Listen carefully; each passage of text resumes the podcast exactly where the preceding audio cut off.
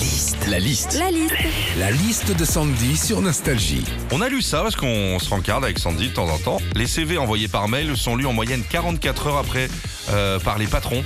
Quand on se fait un CV, c'est parti pour la liste de Sandy. Quand on fait son CV, on commence en général par son nom, son prénom, son adresse, son téléphone et son adresse mail. Bah oui, c'est plus pratique hein, si on veut te, te recontacter. Par contre, si vous avez encore une adresse mail qui date du collège, genre euh, prout-prout-camembert at caramel.fr, euh, c'est pas mal de la changer. Quand on fait son CV, on a ensuite la partie centre d'intérêt. Alors en gros, ce sont nos passions, tout ce qu'on aime dans la vie. Et en général, ce qui fait bien sur un CV, c'est de mettre culture, littérature, voyage. Oui, toujours mieux que jean, basket, tarte au citron et saucisse, hein, même si vous adorez ça. Quand on fait son CV, c'est important d'indiquer aussi à son futur employeur si on a, si on maîtrise des langues étrangères, l'anglais, l'allemand, l'espagnol. C'est toujours un plus. Par contre, là, ne mentez pas sur votre niveau. hein. Maîtriser des langues étrangères, ça veut pas dire maîtriser Google Translate. hein.